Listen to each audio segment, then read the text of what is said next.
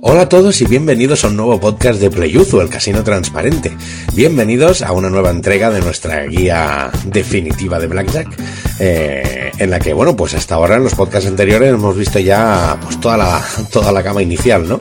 ¿Qué es el Blackjack? ¿Cuál es su historia? ¿Cómo se juega el Blackjack? ¿Cuáles son sus normas y movimientos? ¿Cómo funcionan las mesas de Blackjack? ¿Cómo tienes? ¿Qué, qué es lo que tienes que, mirar? Eh, o que vigilar a la hora de elegir mesa de Blackjack o juego de Blackjack online. Eh, y bueno, yo creo que es el momento de que vayamos ya al meollo, al turrón, ¿no? Entrémosle al tuétano eh, a este juego, pues viendo la estrategia básica de Blackjack. El casino transparente, Play Y tú puede que me digas, pero ¿cómo? ¿Existe una estrategia básica de Blackjack? Eso tiene que ser un timo. Eh, y bueno, en, entiendo ¿eh? que, que, puedas verlo así. De hecho, me gusta que lo veas así porque significa que estás alerta, que eres una persona crítica. Eh, bueno, esto puede pasar, ¿no? Porque normalmente cuando alguien te dice, tenemos una estrategia que funciona, eh, pues normalmente es mentira, ¿no? Eh, eh, siempre es un timo para que juegues y acabes perdiendo. Eh, pero la verdad es que este tema de las estrategias que funcionan o que no funcionan dependen dependen del tipo de juego. Por ejemplo, si escuchaste nuestros podcasts sobre de la guía de ruleta, de la guía Playozu de ruleta, pues verás que ahí te explicamos que no, no existe ninguna estrategia propiamente dicha porque el resultado de cada tirada es 100% aleatorio, ¿no? Lo único que puedes tener son estrategias de apuesta, eso sí que ya te las explicamos en, en, en aquella guía. Eh, bueno, pues con el Blackjack esto es un poco distinto. Y es distinto ¿por qué? Porque en el Blackjack el azar también tiene un enorme peso en tus posibilidades, depende de qué cartas tienes tú y qué cartas tiene el croupier, pero tú vas a tener que tomar decisiones en función de tus cartas y, y de las del croupier. Y además dispones de un número limitado de opciones que tomar. Y este hecho, estos dos parámetros, el hecho de que haya un número limitado de opciones que tomar y un número limitado de cartas, fue algo de lo que se dio cuenta Roger Baldwin en el año 56, cuando inventó la primera estrategia básica y que fue lo que explotó Edward Thorpe en el 63, ¿no? Con su libro Beat the Dealer. ¿Qué es lo que pasó? ¿Qué es lo que entendieron estos jugadores? Pues que con estos parámetros era posible crear tablas de blackjack en las que tú podías inscribir cuál de las decisiones posibles era la más apropiada, ¿no? La que más probabilidades tenía de acabar bien para ti. Eh, y esto en sí no es hacer trampa. De hecho, si decimos que un juego de blackjack europeo, digamos, pues tiene un RTP del 99,29%, este RTP se da siempre contando con que el jugador va a hacer en cada momento la mejor jugada. Y esto es importante que lo tengas claro. En otras palabras, jugar al blackjack eh, así a lo loco, abierto a errores en tus decisiones y basándote sin más en tu intuición, pues suele acabar con muchas pérdidas, ¿no? Porque el margen de la casa aumenta considerablemente. Tú fíjate una cosa, fíjate las consecuencias que puedes tener, eh, que puede tener una acción incorrecta. Si tú utilizas incorrectamente la opción de dividir, el margen de la casa aumenta en un 0,40%. Si te equivocas a la hora de doblar, si doblas cuando no sería muy recomendable doblar, el margen de la casa se, aumenta en un 1,60%. Pero es que si te equivocas al quedarte o al pedir, si te quedas donde tienes que quedarte y, o, o pides cuando no deberías pedir, el margen de la casa aumenta en un 3,5%. Es decir, un jugador que siempre esté tomando las decisiones incorrectas se iba a enfrentar a una ventaja del casino que iba a irse al 5%. Eso es un muy mal plan para ti, ¿no? Todo es una cuestión matemática. Sin la estrategia básica de Blackjack vas a perder mucho más dinero que si usas la estrategia y las tablas. ¿Vale? Entonces, eh, yo creo que con esto queda claro, eh, queda clara la la veracidad y la importancia que tiene la estrategia básica de Blackjack. Vale, entonces vamos a, vamos a, a profundizar en ello. Eh, antes, eso sí, dos conceptos que tienes que tener claros, clarísimos. Primero, primer concepto, siempre puedes perder. No hay forma alguna de alcanzar un RTP igual o superior al 100%. ¿No? Eso se podía conseguir en los blackjack de un mazo a base de contar cartas, pero todo esto se terminó cuando se popularizaron los blackjack de varios mazos, los mezcladores automáticos o el blackjack online. Eh, entonces lo que queremos decir con esto es que la estrategia básica de blackjack te va a ayudar a ganar muchas más veces de las que ganarías si no la utilizaras. Pero eso no significa que vayas a ganar el 100% de las veces, porque el azar sigue siendo un factor. ¿Vale? Lo que hacemos con la estrategia básica, con las tablas de estrategia básica, es mejorar las probabilidades, nada más. Y nada menos tampoco, pero bueno, que lo tengas presente. Y otra cosa que tienes que tener muy claro eh, es el concepto de manos duras y manos blandas, ¿no? Porque esto se utiliza en las tablas. ¿Qué son estas manos duras y estas manos blandas? Bueno, hablamos de una mano dura cuando recibes dos cartas que no son unas y por tanto tienen un único valor fijo, ¿no? Que es la suma de ambas. Por ejemplo, si tienes un 4 y un 10, pues esto es una mano dura, ¿no? Porque estos son 14 puntos, no hay, no hay opción posible. Una mano blanda es aquella en la que recibes un as. Y por tanto, tu mano, pues tiene un valor blando, ¿no? Se le llama blando porque es suave, es variable. ¿Por qué? Porque el as puede valer 1 u 11, según te convenga. Por ejemplo, si tú tienes un as y un 7, pues estas dos cartas pueden valer 8 o 18. ¿No? E incluso repartiendo más cartas, mientras el as pueda valer 1 o 11 puntos, sin pasarse de 21, siempre estaremos hablando de una mano blanda, ¿vale? Verás que en las tablas de, la estrategia básica de Blackjack, tener una mano dura o blanda, pues es muy relevante para decidir la acción que realizarás. Entonces, ahora, para, para entrar, ahora que tienes claro esto ya, para entrar a fondo en lo que es una, la estrategia básica de Blackjack y, y ver las tablas de estrategia, eh, pues vas a necesitar un poco de soporte, porque si te lo tengo que contar yo todo aquí al oído, eh, te va a costar aclararte con algunos conceptos. Eh, entra en playuzu.es, vete a nuestra UZU Universidad, donde vas a encontrar la, las versiones escritas de, de las guías básicas de rulete de, y de blackjack, entra en blackjack y vete a la estrategia básica. ¿Por qué te decimos que vayas ahí? Porque vas a encontrar allí unas tablas de estrategia básica que hemos preparado para, para nuestros usuarios, em, donde vas a poder ver todo esto que te voy a explicar yo ahora mismo, ¿vale? O sea que pon esto en pausa durante un momento y, y ábrete la tabla de estrategia básica que, que hemos preparado porque vamos a, a verlo sobre ello. Vale. Y la pregunta que deberías hacer es, esta tabla que tienes aquí, ¿qué tabla es? ¿Por qué? Porque dado que las tablas de Blackjack se realizan con probabilidades matemáticas, pues cada tipo de juego de Blackjack necesita su propia tabla, ¿no? No se toman las mismas decisiones cuando juegas con un mazo que con 8, ni tampoco si el croupier se planta con un 17 blando o si puede pedir. ¿Vale?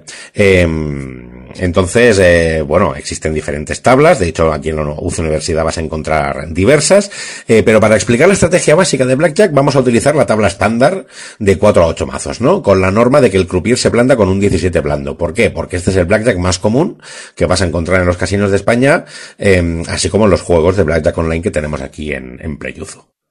¿Cómo hay que leer esta tabla? Bueno, pues tú vas a ver eh, que esta tabla está partida como en tres bloques, ¿no? En la columna de la izquierda eh, lo que tienes es tu mano, tus cartas, y está separada en tres bloques dependiendo de qué, pues de si tienes una mano dura, una mano blanda o una pareja. ¿Vale? En función de lo que tengas, pues habrá que tomar unas decisiones u otras. En el eje superior, ¿qué es lo que tenemos? Pues es la carta descubierta del croupier, la carta boca arriba. Entonces, en las casillas interiores, en el cruce, es donde tenemos la acción que hay que realizar. Verás que en la tabla tienes la P para pedir, para, para pedir, la Q para quedarse o plantarse, eh, hemos tenido que utilizar quedarse para poder distinguir, la S para separar, que yo siempre tengo tendencia a llamarlo dividir, eh, pero también se puede llamar separar a la acción de, de, esta acción de separar las dos cartas, y de nuevo, mejor utilizar la S porque tenemos la D, que es la que utilizamos para la acción de doblar, ¿no? Después eh, hay otras opciones alternativas, eh, tienes por ejemplo S barra P, que significa separar si se permite doblar de después, y si no, pedir.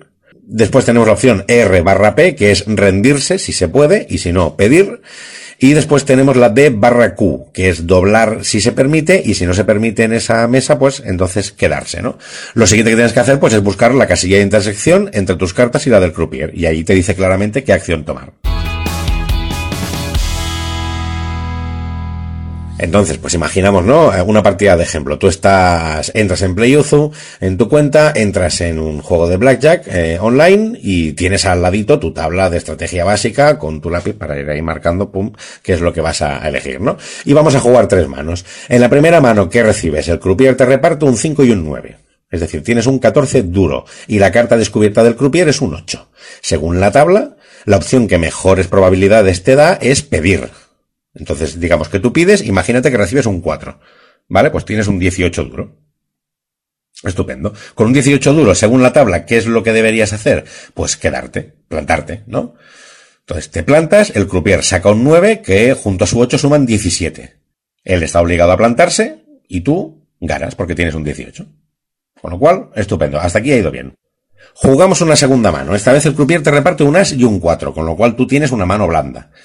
Que puede valer 5 o 15. Y la carta descubierta del croupier es un 9. Según la tabla, si sigues, haces el cruce, em, la sugerencia es pedir, y es lo que haces. ¿Qué te pasa? Imaginamos que recibes un 10, ¿vale? Entonces ahora tu as ya no puede valer 11 porque te pasarías, con lo cual tu mano se convierte en un 15 duro. Según la tabla eh, correspondiente a las manos duras, tu mejor opción sería volver a pedir. Pero bueno, lo haces y ahora suponte que obtienes otro 10. No, pues te has pasado, tienes 25 puntos. Has perdido esta mano. Pese a usar la tabla. Imaginemos una tercera mano. El croupier te reparte dos ochos. Te reparte dos ochos. Y la carta descubierta del croupier es un 6. Tú siguiendo la tabla, ves que tienes que separar, ¿vale? Entonces, el primer 8 recibe, con el primer 8 recibes un 10. Pam, tienes un 18 duro. Estupendo. El segundo 8 recibes un as. Mejor todavía, un 19 blando. Entonces, siguiendo la tabla, en ambos casos, por ejemplo, deberías plantarte. ¿Qué puede pasar? Bueno, pues por ejemplo, imaginemos un, un, mundo, ¿no? Un universo en el que el croupier saca un 10 y un 6. ¿Vale? Por lo que se pasa y tú ganas las dos apuestas. Pero imagínate, por ejemplo, eh, que, que, otra cosa que podría pasar es que podría haber sacado un 10 y un 4, sumar 20 puntos y dejarte a ti temblando, ¿no? Es decir, estos tres ejemplos que te pongo, eh, son tres ejemplos totalmente random de cosas que pueden pasar, eh, con los que quiero mostrarte simplemente cómo tienes que moverte por la tabla según si tienes mano blanda, mano, mano dura, mano blanda o pares.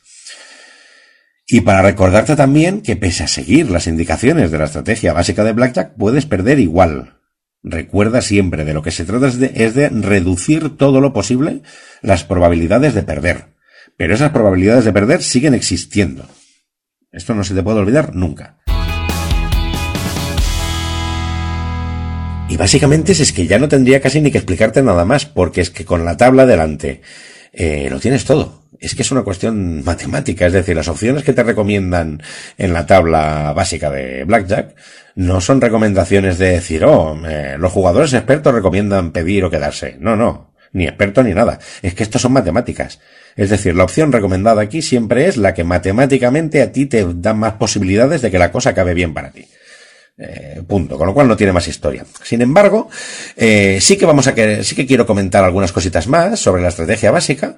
Eh, bueno, dudas habituales, ¿no? Que, que, que tienen los jugadores o partes de la tabla que a veces nos pasan un poquito por alto. Lo primero de todo es el tema de rendirse. ¿Cuándo hay que rendirse en la estrategia básica de Blackjack? Esta norma ya sabes que no siempre se admite, pero bueno, ¿qué pasa? Pues que a veces la suerte te juega muy malas pasadas, ¿no? Y tus oportunidades de ganar son escasas eh, o más bien nulas. Entonces, claro, cuando estás en estas situaciones es genial jugar en una mesa donde admita la norma de rendición, bueno, pues porque a veces es mejor asumir la derrota y recuperar al menos la mitad del dinero, ¿no? La norma de rendición piensa que eh, le, te puede dar eh, un 0,60 de ventaja sobre el margen de la casa si la utilizas correctamente.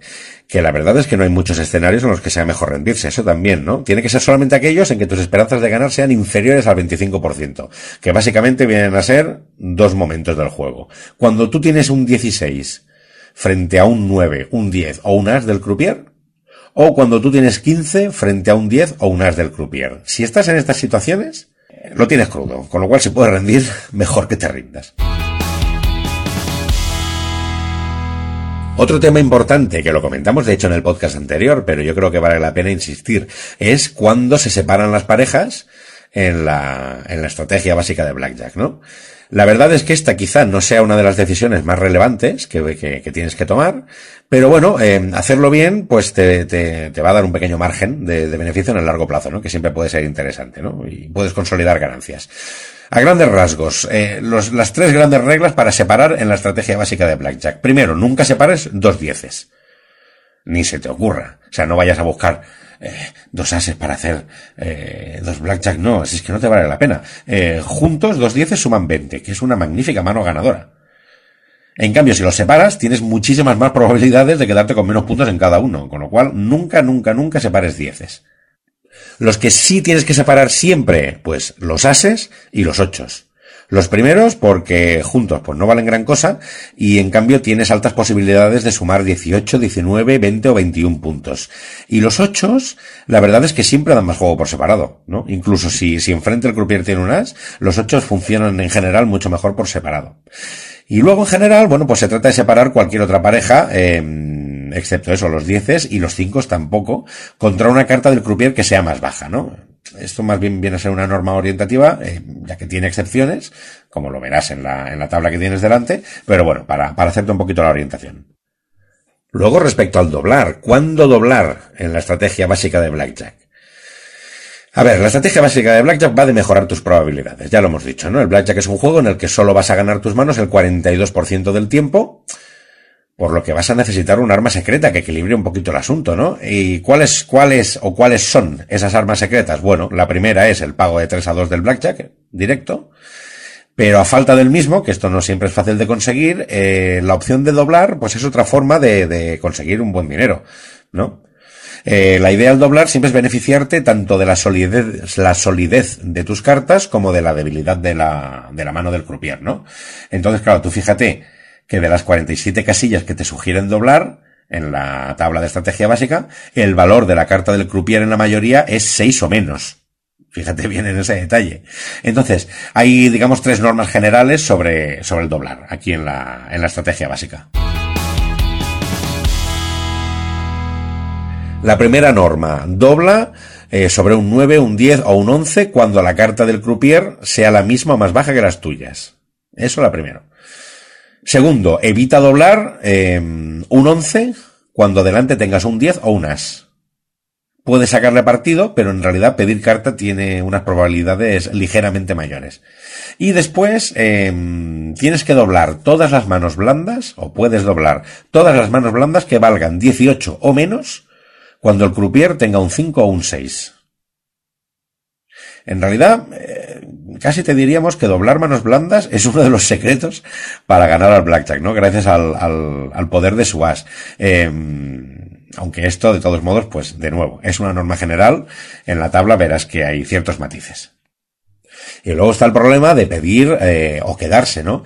Que estas sí que son ya las acciones clave de la estrategia básica de Blackjack. Esto es la esencia del juego. Es la parte central eh, porque es la disyuntiva más común. Eh, entonces, tú como jugador, la verdad es que lo ideal es que acabes memorizando, ¿no? Cuál es tu movimiento óptimo. No hace falta que estés siempre consultando la tabla o no deberías, pasado un tiempo, tener que estar consultando la tabla, sobre todo si vas a jugar en un casino físico, ¿no? En casa pues te da igual. Al final lo que hacen los jugadores es memorizar esta tabla, que ahora te puede parecer mucho, pero la verdad es que a la que vas jugando ya intuyes y ya sabes cuáles son las jugadas. Eh, pero la verdad es que si vas a hacer ese ejercicio de aprenderla, lo mejor es que empieces por estas situaciones, porque son las más comunes. ¿Cuándo tienes que pedir en la estrategia básica de Blackjack? Bueno, pues tienes que pedir cuando tus cartas no son lo suficientemente buenas. Cuando tienes una mano que tal como está, pues tiene muy pocas probabilidades de batir al croupier. Si tu mano vale 11 o menos, por ejemplo, pues puedes pedir sin miedo a pasarte.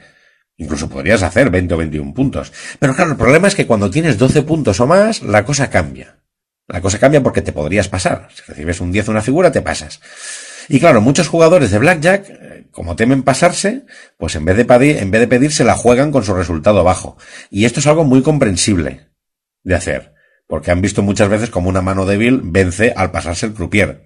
Lo que pasa es que las matemáticas son muy cabezudas. Eh, hay opciones en las que, pese a que crees que es baja, y que el riesgo, o sea, cuando, pese a que ves que el riesgo es alto de pasarte, igualmente necesitas arriesgarte.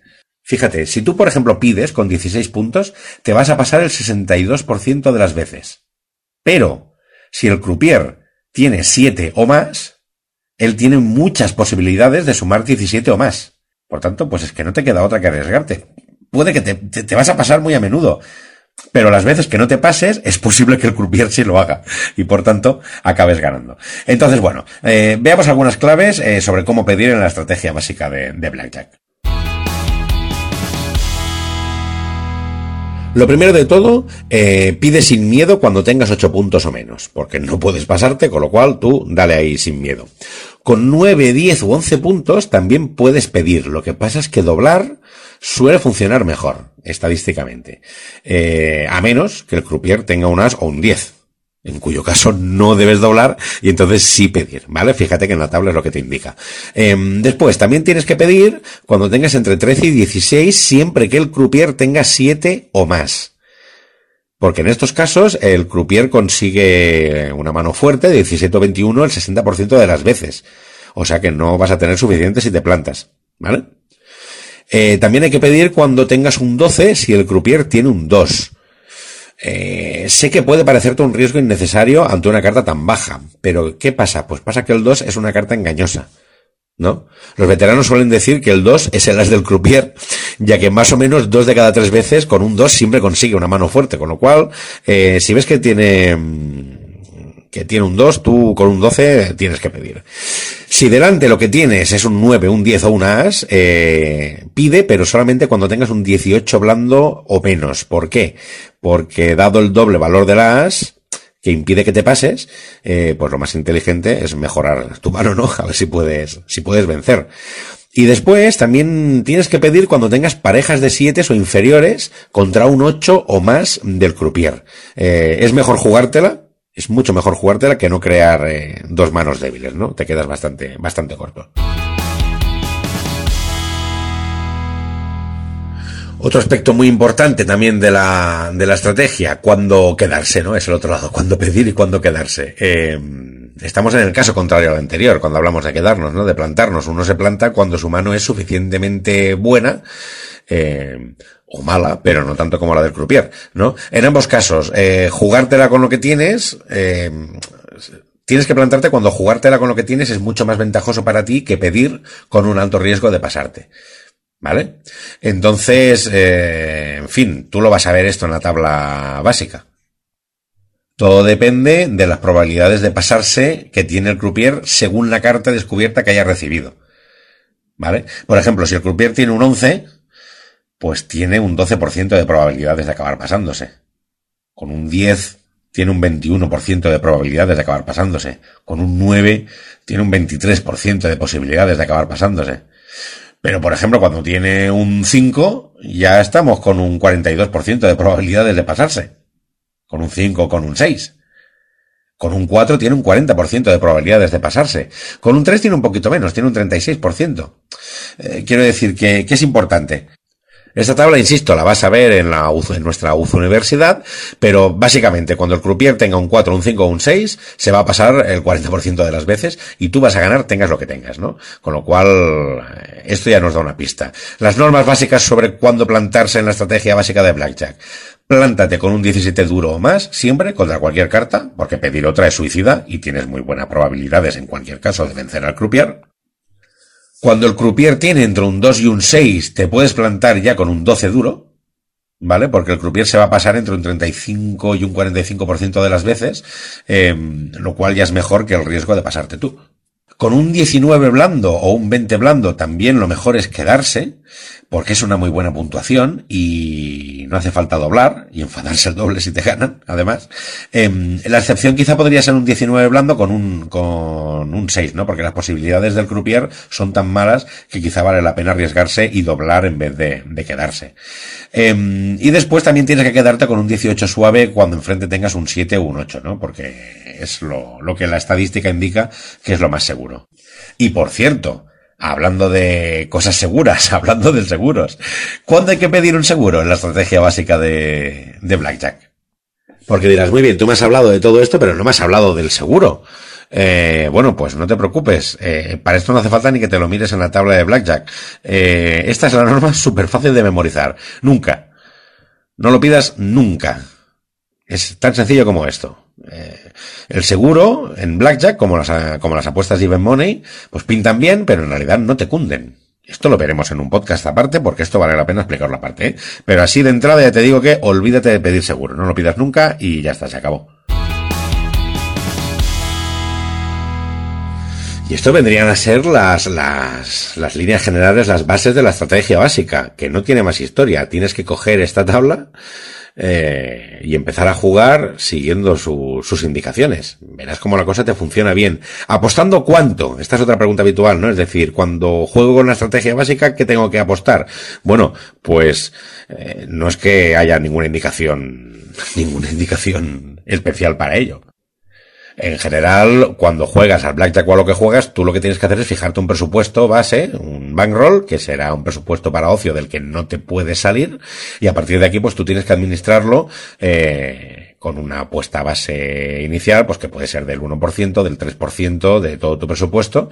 Eh, bueno, en todo caso, quizá lo interesante es ver qué tipo de apuestas se pueden hacer. Tienes una opción que es muy sencilla, que es hacer una apuesta plana, eh, que de hecho si vas a empezar a practicar con la estrategia básica de Blackjack, casi es lo mejor, ¿no? Para no romperte la cabeza y limitarte a, memorizar los movimientos de la tabla.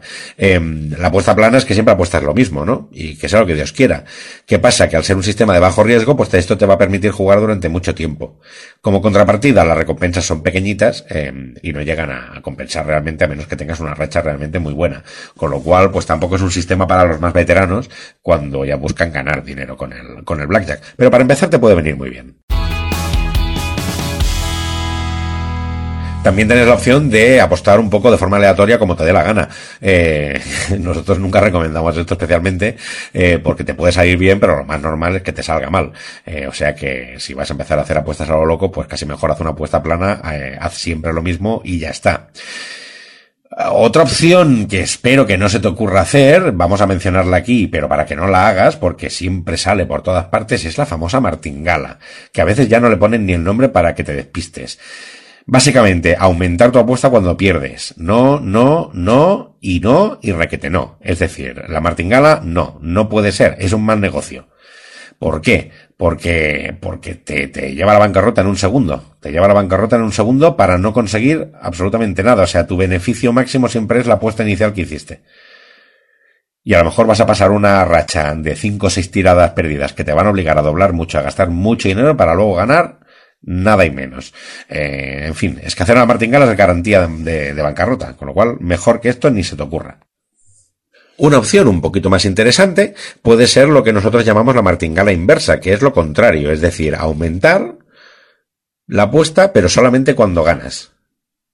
E incluso la puedes reducir cuando pierdes. Entonces, de esta forma, eh, ¿qué pasa? Que las buenas rachas reciben mayores recompensas, y las malas rachas reduce, en las malas rachas reducen las pérdidas. Con lo cual, para nosotros quizá esta es una de las formas más prácticas de, enfocar el tema de apuestas, ¿no? Es decir, vamos a, potenciar las victorias y a minimizar las derrotas. Pero de todos modos, como te digo, si estás en tus estadios iniciales, si estás escuchando este podcast, es porque quieres aprender a jugar al, blackjack y por tanto lo primero que tienes que hacer es centrarte en una estrategia básica, tener tu tabla al lado y aprenderte bien los movimientos.